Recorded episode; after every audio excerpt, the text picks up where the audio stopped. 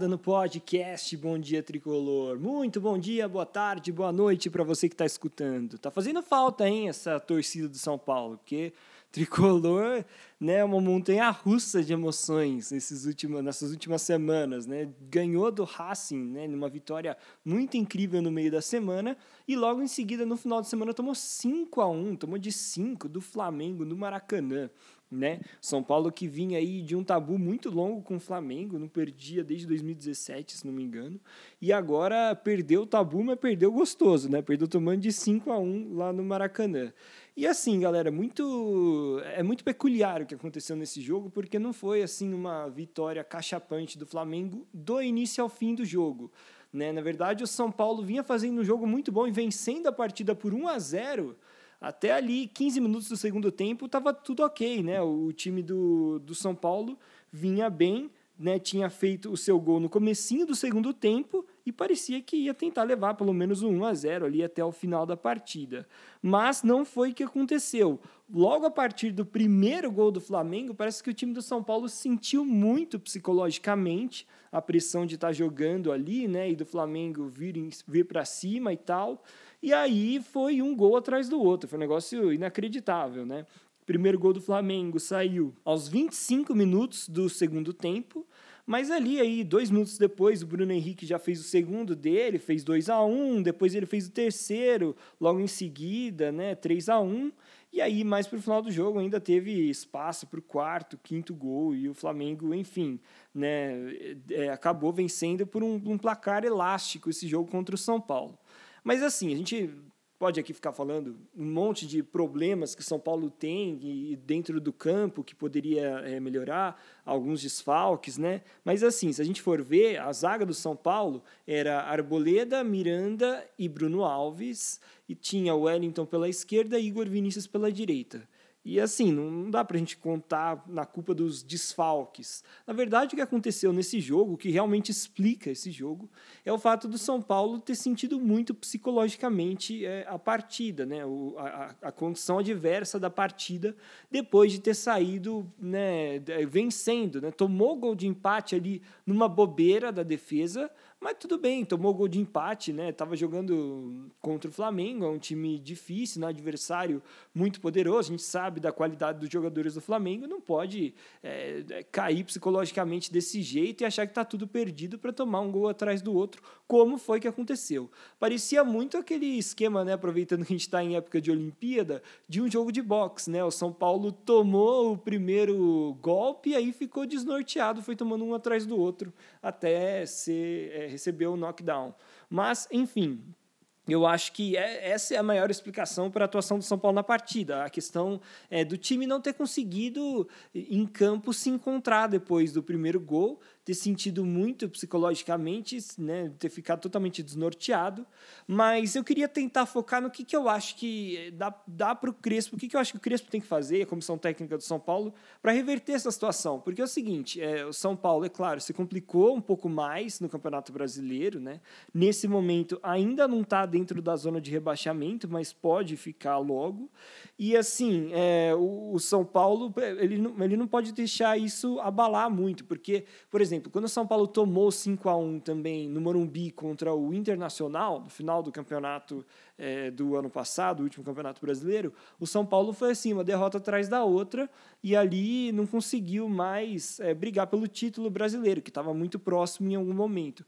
Então, eu acho que tem que ser muito bem trabalhada essa situação, porque assim, tomou de 5 a 1 é chato, vai ser zoado, tem que aguentar agora mesmo, mas não significa que tudo que está fazendo está errado e tem que tentar detectar o que, que aconteceu nesse jogo para não acontecer mais.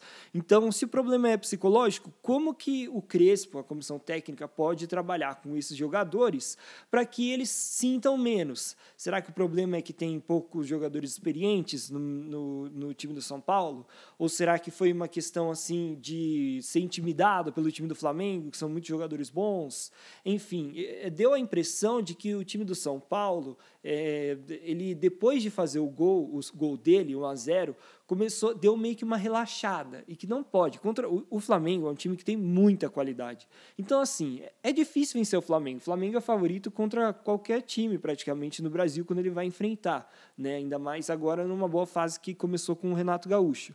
Então, para vencer o Flamengo, é, a, a não ser que seja um dia que o Flamengo realmente esteja muito mal, você tem que fazer um jogo muito bom e principalmente com muita atenção na marcação da defesa.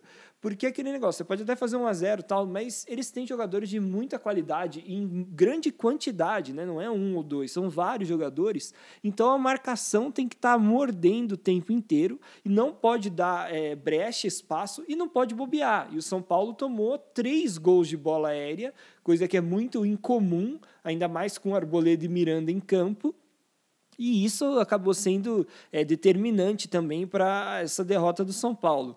E assim, o primeiro gol que o São Paulo tomou pro, contra o Flamengo foi de uma desatenção absurda, assim, porque não tinha ninguém no primeiro pau. E aí a cobrança foi feita rapidinho, Bruno Henrique e o William Arão, os dois estavam totalmente livres ali, bem perto da linha do gol. A cobrança foi fechadinha, ele só empurrou. O Bruno Henrique só empurrou a bola para o gol. Enfim, isso mostra como estava desatenta a defesa do São Paulo. E para vencer o Flamengo tem que estar tá atento o tempo inteiro, senão um desses jogadores de grande qualidade acaba fazendo uma jogada individual, um belo passe, um chute de fora da área, como foi o, gol, eh, o caso do segundo gol do Bruno Henrique. E aí a, o seu jogo, né, a sua é, tentativa de vitória contra o Flamengo já fica muito mais complicada por conta disso. Então eu acho que essa é uma questão é, que eu percebi assistindo o jogo, que logo depois do primeiro gol o São Paulo parou de jogar. Então tem essa questão psicológica que o Crespo tem que trabalhar com os atletas para eles conseguirem manter o foco o jogo todo. É, a gente pode até pensar assim, pô, mas também tem a questão do Nestor, talvez a saída do Nestor tenha comprometido a marcação do meio de campo. Pode ser um pouco também. Eu não acho um absurdo pensar nessa é, possibilidade. E eu também acho que foi uma pena o Luan não ter sido nem relacionado para o jogo, porque se ele tivesse relacionado, talvez ele entrando ali desse uma consistência para o São Paulo no meio de campo e não tivesse sido uma derrota, pelo menos não de 5 a 1 sabe? Mas a gente, eu acho que é, é muito raso a gente pensar que foi só uma questão tática, assim, técnica. Foi uma questão ali do São Paulo realmente sentir o momento e parar de jogar, bater cabeça. E por outro lado, muito mérito do Flamengo de estar tá num daqueles dias em que o Bruno Henrique está num daqueles dias em que o cara fez um monte de gol de tudo quanto é jeito. Então, é, por exemplo, aquele terceiro gol do Bruno Henrique, né, o terceiro do Flamengo no jogo, é um gol que o Bruno Henrique faz muito e é muito mérito, né, porque do, do atacante, porque ele é muito alto, ele vai muito bem nessa jogada aérea e aquela cabeçada ali na diagonal, desviando no primeiro pau, é muito difícil para o goleiro pegar, né? E realmente a defesa tem que estar tá atenta para não deixar esse tipo de lance acontecer. E aconteceu em cima do Igor Vinícius, que é um jogador bem mais baixo que Bruno Henrique, que não tem um jogo aéreo tão bom, e obviamente Bruno Henrique levou a melhor. Mas, enfim, eu acho que tem essa questão psicológica que tem que ser trabalhada e não acho que tem que pensar, ah, tem que demitir Crespo, trocar técnico, comando tal. Não, acho que não. Eu acho que sim, tem gente que precisa levar uma dura e não só os jogadores, né, não só o Crespo tem que falar com os jogadores, mas também a, a, o, o, o Ramalho tem que conversar com essa diretoria, na verdade com essa comissão técnica do São Paulo, para ela também saber se comportar, porque assim, depois que o São Paulo tomou o terceiro gol, claro que a partir dali já seria muito difícil para o São Paulo se quer conseguir pelo menos um empate, mas eu acho que comprometeu ainda mais para desestabilizar o emocional do time do São Paulo, que já não era bom, o fato da é, comissão técnica do Crespo, ali, o Corran, os auxiliares do argentino, ficarem totalmente alterados e começarem a discutir, peitar ali a, o, o banco de reservas do Flamengo. Então, assim, é, quando você está numa situação dessa, tem que passar confiança para os jogadores. Também não pode achar que acabou, não é porque está 3 a 1 ainda tinha um tempo, né? tinha que brigar pelo menos, para não perder de 5 a 1 Que perdesse de 3 a 2 seria muito melhor né? Pelo menos psicologicamente falando, tal. Então, é, é, enfim, essa é uma questão aí que realmente não dá para a gente é, também deixar impune a situação da comissão técnica do São Paulo. Eles fizeram muito mal nessa partida em se desestabilizarem desse jeito. Talvez tenha sido uma coisa meio premeditada, assim, vão tentar desestabilizar o adversário, mas foi totalmente um tiro no pé, né? Porque depois dali parece que o São Paulo ficou ainda mais perdido em campo e acabou tomando mais dois gols e transformou a derrota numa goleada, né, do Flamengo. Mas alguns outros pontos que eu queria falar desse jogo, que eu acho que são importantes, né? Além desse papelão dos argentinos do banco de reservas. O Benítez e o Wellington levaram o terceiro amarelo nesse jogo, então não vão enfrentar o Flamengo do Morumbi na próxima rodada do São Paulo pelo Campeonato Brasileiro, né? É uma questão aí que o Crespo vai ter que pensar em como armar o time. Provavelmente Reinaldo pela esquerda e o Benítez não vai estar à disposição no meio de campo. Então, um jogador a menos que faz bastante falta no ataque do tricolor. Outra questão que eu acho que é bem importante a gente debater, que quase passou despercebida assim, diante né, de uma derrota tão acachapante, é que o São Paulo, quando foi fazer a, a lista de relacionados para esse jogo contra o Flamengo, colocou seis jogadores estrangeiros né, entre banco de reserva e titulares. E não pode. No Campeonato Brasileiro e na Copa do Brasil, você pode no máximo relacionar cinco gringos. E assim, com certeza foi alguma falha aí, né? Não sei de, se foi de comissão técnica, diretoria, né? Murici, enfim, mas assim, uma falha colossal e que é, de última hora o São Paulo não levou os seis atletas, porque se tivesse levado, ia tomar uma punição, porque não pode, é uma regra, enfim, poderia tomar uma punição severa aí de perda de pontos, enfim. E ainda bem que alguém lembrou a tempo e no final é, o Orejuela acabou sendo cortado, porque é o seguinte, estava Arboleda como titular. Aí no banco de reservas tinha Benítez, Rigoni, Galeano, Rojas e Orejuela, ou seja, seis, e podem no máximo cinco. Aí o Crespo acabou optando por tirar o Orejuela e deixar o Galeano, porque os dois fazem a função ali de, de ala pela direita, né? Então, enfim, outro papelão aí também que aconteceu nessa tarde, além da derrota do São Paulo, essa quase aí é, punição que São Paulo levaria por conta de uma desatenção total aí do, da comissão técnica do São Paulo em relacionar seis atletas gringos, que não pode. Bom, galera, acho que com isso a gente meio que fez aí um bom resumo dos principais pontos desse jogo do São Paulo contra o Flamengo. Como eu disse, eu acho que o São Paulo não pode, o São Paulino não pode achar que está tudo perdido, e nem o São Paulo em si, como são técnicas, jogadores, né? Porque, enfim, eu, eu acho que o time mostrou um bom futebol em grande parte do jogo, e depois foi uma questão assim emocional que o time acabou é, ficando assim em frangalhos de uma maneira desastrosa, sentiu muito o gol contra o Flamengo e foi tudo por água abaixo, assim, foi uma coisa atrás da outra. Mas, mas enfim, é, é claro que é uma questão psicológica que não é de uma hora para outra que pode ser resolvida e que tem que ser resolvida mesmo. Não é uma coisa assim que você pensa assim, ah, com o tempo o time vai ganhar confiança. Não, tem que ter um trabalho específico nesse sentido, seja com o psicólogo, seja ali com o próprio técnico, conversando com os atletas no dia a dia e tentando passar essa confiança. Mas alguma coisa tem que ser feita, é claro, para isso não se repetir mais. Mas de qualquer forma, eu acho que o São Paulo é, ele ainda não é que foi tudo para água abaixo e tem que mandar todo mundo embora e está tudo errado. Acho que a gente tem que ter calma também nesses momentos de crise. Então, é, eu acho que é uma questão de ir trabalhando, manter a comissão técnica, continuar trabalhando, fazer um trabalho específico para essa questão do psicológico dos atletas do São Paulo, né, principalmente jogadores jovens, que são os que mais sentem. Também o Crespo fazer uma boa análise, um bom treinamento sobre essas jogadas de bola aérea, já que o São Paulo tomou três gols de bola aérea, mesmo com Arboleda e Miranda em campo. Então, se ele for sempre manter três zagueiros e ficar mudando a posição dos zagueiros, porque, por exemplo, o Bruno Alves Alves atuou pela esquerda dessa vez, mas ele já atuou pela direita e pelo meio também. Então ele precisa treinar direitinho todos esses zagueiros em todas as combinações possíveis para que eles saibam exatamente quem marcar. E a mesma coisa assim para Igor Vinícius, Wellington, todo mundo ter saber ali quem tem que marcar durante a partida.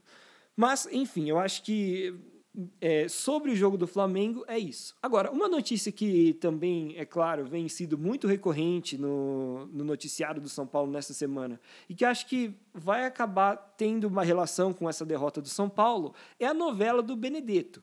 Porque, para que se alguém não está sabendo, o São Paulo está tentando a contratação do atacante Benedetto, ex-Boca Juniors, que foi carrasco do Flamengo naquela semifinal que o Boca eliminou o Palmeiras, né? Carrasco do Palmeiras, falei Flamengo, do, do Palmeiras, né? Fez um golaço de fora da área e, enfim, um jogador muito bom, muito técnico, que tem presença de área, que tem muita técnica mesmo, né? Habilidade, um, um estilo Rigoni, só que um pouco mais centroavante, vamos dizer assim, e com um chute potente de fora da área. E o Benedetto é jogador do Olympique de Marseille hoje em dia. Ele já tem os seus 30 anos, né? Depois da passagem pelo Boca foi para o Olympique, que hoje é dirigido pelo Jorge Sampaoli, ex-técnico do Santos e Galo. Enfim, e o Benedetto está lá meio encostado apesar de não estar tá mal, ele está fisicamente bem, né? não está lesionado nem nada assim. Inclusive, na semana passada, durante um, um amistoso, ele fez dois gols pelo Olympique de Marselha. Claro que é amistoso, né? não está tendo é, futebol, né? jogos oficiais na Europa nesse momento, mas o Benedetto parece ser um jogador bem interessante. Há algumas ponderações que eu coloco aqui. Né? O Benedetto é um jogador que tem histórico de muitas lesões. E considerando que a gente está nesse calendário maluco do futebol brasileiro, é, será que vale mesmo a pena? Né? Você vê como está a situação, por exemplo, do Éder, né? um cara que chegou aí também mais de 30 anos, tal, passagem pela seleção italiana e tudo mais, o cara não consegue jogar. Ele joga 20 minutos e machuca fica três jogos fora, joga mais 20 minutos e é isso. Não está valendo a pena por enquanto. Então, assim, acho que a diretoria deveria pensar. Mas, voltando à notícia em si, é, o que que, como é que está a situação do Benedetto? Ele vai vir mesmo ou não? E é o seguinte, galera. É, o Júlio Casares, a última coisa que ele tinha falado é que o São Paulo realmente estava negociando com o Benedetto, ele confirmou. Ele tinha bastante interesse, é, disse que era o plano A, B e C do São Paulo nesse momento para o ataque, mas que não era como estão, estavam noticiando, que estava assim por detalhes, que ainda existe negociação, né? E, enfim, não, não é que vai ser fechado e já está tudo certo, é só questão de tempo, né? Não é assim, ainda existe ali uma negociação, então pode dar certo, pode não dar certo, não é para criar muita expectativa ainda, principalmente por conta da questão financeira, porque o Benedetto ele, ele não viria para o São Paulo por venda, obviamente, né? São Paulo não tem dinheiro para comprar um jogador desses, ele viria por empréstimo, mas mesmo assim o salário do Benedetto lá na França hoje em dia é por volta de 2 milhões de reais por mês, uma coisa assim absurda que o São Paulo não conseguiria pagar, né? O, o Daniel Alves recebe menos do que isso e já o São Paulo já não consegue pagar. Então, o que, que o tricolor está tentando fazer? Está tentando negociar com o Olympique de Marselha para pagar é, uma parcela menor desse salário, para que o Olympique pague outra parcela do salário do atleta. E também ele está vendo se consegue algum investidor. Parece que tem que essa notícia realmente está meio quente aí, que pode realmente acontecer de um investidor bancar os salários do Benedetto no São Paulo, né? Algum investidor que esteja interessado em ver esse atleta dentro do tricolor. Então, assim, existe a possibilidade, a gente não. Hoje seria 50%, acho, de chance dele vir e não vir, né? É, o São Paulo está fazendo esforço, quer que ele venha. O Benedetto se animou em, em jogar pelo São Paulo Paulo, até por conta da comissão técnica argentina que o tricolor tem. Mas existe esse empecilho econômico, financeiro, né, que o São Paulo não está sabendo, ainda não conseguiu aí uma equação para fazer com que o Benedetto venha e o time não se endivide ainda mais. Né? Essa gestão do Júlio Casares, que desde o começo sempre pregou pela austeridade, que não ia gastar mais do que tem. Enfim, se eles quiserem realmente manter com a palavra, eles vão ter que achar uma solução aí.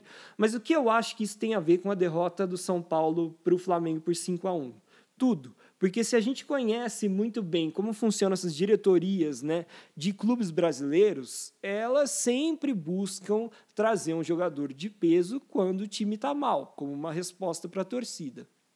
E considerando que São Paulo acabou de ser derrotado pelo Flamengo, né, 5 a 1, a gente pode muito bem é, entender que no momento desses o Júlio Casares pode acabar dando uma aliviada e fala assim: ah, depois a gente vê como é que paga, traz o cara aí para dar uma resposta para a torcida. Não é, não que a gente tenha alguma comprovação de que isso vai acontecer, mas é o como funciona o futebol brasileiro na sua grande maioria. Então, é, eu não me surpreenderia nada se, por exemplo, já nessa segunda-feira, dia 26 de julho, o São Paulo desse um jeito, desse uma. Enfim, acabasse cedendo na negociação, arcando com mais é maior parte do salário para ele pagar, só para ter logo o Benedetto poder anunciar e dar uma resposta à torcida do tricolor porque a derrota realmente foi muito feia. E a gente sabe que é assim que funciona no futebol brasileiro, a gente espera que, é claro, que o São Paulo tenha uma atitude diferente, que ele não acabe cedendo numa negociação dessa a ponto de se endividar ainda mais, mas como né, jornalista e quem sempre está aí de olho nos noticiários do futebol brasileiro, em todos os clubes é, quase sempre acontece uma coisa desse tipo, né? É, veja o Corinthians, por exemplo, né? O Corinthians que passa por um momento muito difícil e começou a contratar aí vários jogadores que não tem como pagar para dar uma resposta para a torcida. Mas, enfim, então essa é a situação de momento em relação ao Benedito. Outras duas notícias que eu queria falar com vocês. Para começar, uma notícia sobre o Júnior Tavares. Quem diria? O Júnior Tavares pertence ao São Paulo e estava emprestado ao esporte. Mas o clube de Recife está numa crise danada, uma, clube, uma crise financeira, assim, acho que tão ruim quanto a do São Paulo, se não pior. E por conta disso, a diretoria de lá, do esporte, resolveu fazer, é, rescindir o contrato de alguns jogadores para diminuir a folha salarial, né, o custo com a folha salarial, né, para tentar aí uma melhor saúde financeira. E dentre esses atletas estavam um tal de Maxwell e o Júnior Tavares, que é jogador do São Paulo. Então o Júnior Tavares rescindiu com o esporte e agora provavelmente né, ele volta para o São Paulo e o São Paulo precisa resolver o que vai fazer com esse jogador. Porque assim, ele já estava à disposição no começo do ano, o Crespo avaliou que ele não é, estaria dentro dos planos do tricolor e, por conta disso, ele foi liberado para é, ser emprestado para o esporte. Já tinha sido emprestado temporada passada e foi emprestado novamente. E algo semelhante aconteceu com o Toró. O Toró, no começo do ano, foi liberado pelo Crespo, a diretoria emprestou o Toró para o esporte, aí o esporte deixou de pagar os salários do Toró e, por conta disso, o jogador pediu a rescisão e, logo em seguida, o São Paulo emprestou o Toró para o Atlético Goianiense. Então, eu não me surpreenderia se acontecesse alguma coisa bem parecida agora, né? O São Paulo já de cara procurasse algum outro clube para o Júnior Casares jogar, é Júnior Tavares, aliás, jogar né, para o restante da temporada, aí, muito provavelmente é, dando prioridade para clubes da Série A do Campeonato Brasileiro. E, eventualmente pode até ser o próprio Atlético Goianiense. Né? O São Paulo já emprestou o Toró e o Jean, né, o goleiro, na, na temporada passada ao Atlético Goianiense. Então, existe ali uma relação boa entre os dois clubes. E, enfim, é, muito provavelmente a diretoria do São Paulo vai colocar aí o Júnior Casares, o Júnior Tavares à disposição para ser emprestado para algum clube da Série A. E a outra notícia que eu queria falar para vocês é uma notícia que pode ser uma boa notícia para o São Paulo, que é o seguinte: o Anthony, né, jogador revelado por Cotia e que foi vendido o ano passado pro São, do São Paulo para o Ajax, ele está na mira do Bayern de Munique. O Bayern de Munique está precisando de um jogador ali pelo lado de campo, destro tal, e o Anthony, que joga no Ajax, começou a chamar a atenção. Não é o único nome assim na mira do Bayern de Munique, então não é que o negócio está para ser fechado, mas existe uma chance sim do clube alemão pegar o jogador que está hoje no time holandês. E com isso, o São Paulo poderia ganhar uma bolada, porque o Anthony, quando foi vendido pelo São Paulo ao Ajax, né, ele, a, a diretoria manteve 20% dos direitos econômicos do atleta. Então, caso o, o Bayern de Munique compre o Anthony por 30 milhões de euros, que é o que se especula hoje em dia, o São Paulo vai ter direito a 6 milhões de euros dessa negociação, que hoje valem 36 milhões de reais, que seria uma bela grana né, para um time que está endividado com o São Paulo. Um dinheiro desse é sempre muito bem-vindo. Então, a gente fica aqui na torcida para que realmente se concretize essa negociação, quem sabe até por um pouco mais do que 30 milhões de euros, para o São Paulo levar uma bolada e ajudar aí a pagar as finanças do tricolor que estão complicadas. Bom, galera, o próximo compromisso do São Paulo é o jogo do São Paulo contra o Vasco da Gama, né? O jogo válido pelas oitavas de final da Copa do Brasil o tricolor que faz tempo que não ganha do Vasco, viu? Precisa entrar sério nesse jogo, senão pode ser eliminado e aí a pressão vai aumentar bastante. Mas enfim, São Paulo joga contra o Vasco nessa quarta-feira, dia 28 de julho, no Morumbi, às 9h30 da noite. Esse jogo vai ter transmissão aí da Globo, Sport TV e Premier. Então, São Paulo agora precisa virar rapidinho essa página da derrota para o Flamengo e se concentrar, porque seria bastante importante o tricolor vencer no Morumbi para já ficar mais tranquilo no jogo da volta em São Januário, né? Que, enfim, vem sem São Januário, com torcida é bem difícil. Sem torcida, a gente sabe que fica sempre um, um, pouquinho menos difícil na teoria, mas não, não é fácil também, ainda mais quando o São Paulo tem esse tabuzinho aí que faz uns anos que não vence o Vasquinho, viu? Tá difícil o negócio.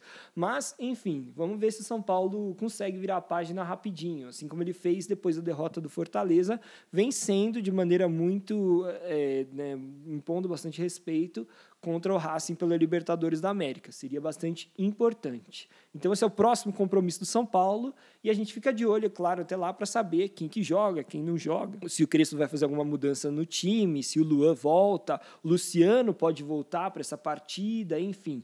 Vamos ficar de olho. O Léo também, que estava suspenso, não jogou contra o Flamengo, pode voltar.